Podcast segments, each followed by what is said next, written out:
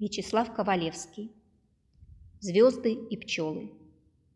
В один из самых трудных дней непривычного, внезапного для него одиночества профессор Дмитрий Павлович Рябинников вынул на лестничной площадке из почтового ящика письмо.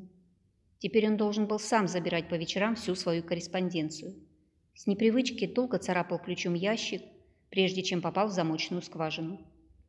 Всего лишь неделю тому назад – сожгли в новом здании московского крематория останки той, кто в течение более 40 лет была единственным его другом, его любимой, в продолжении всей их совместной жизни, беззаветно преданной ему женой. Странное письмо вынул из ящика Дмитрий Павлович. «Дорогой дядя, ты любишь астрономию, изучаешь Вселенную, а я люблю музыку. Значит, у нас с тобой очень много общего. Почему же мы до сих пор не знаем друг друга?» Какая нелепая жестокость судьбы. Ты ищешь признаки разумной жизни где-то на звездах, в глубинах необъятного космоса. А не знаешь даже того, что в глубине Сибири живет твой родной единственный у тебя племянник. Разве это не трагично? А может быть, даже и смешно? Твоя жена, моя тетя, как мне известно, микроскопист, помогает тебе находить признаки жизни в падающих на Землю метеорах. Она-то не может не знать, что у тебя где-то существует единственный племянник. Почему же она молчит до сих пор? Странно. Вчера в журнале «Земля и Вселенная» я прочел твою фамилию под одной из статей.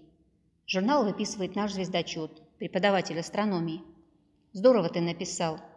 Теперь единственный выход из положения – нам необходимо встретиться с друг другом. Я уже полюбил тебя, а меня полюбить совсем не трудно. Наконец, в первый раз после смерти жены Дмитрий Павлович с горечью улыбнулся. Между тем племянник продолжал в письме. «Если у тебя есть проигрыватель, поставь пластинку скрипача Яши Хейфица. Он играет изумительные произведения. Это самые любимые мной вещи.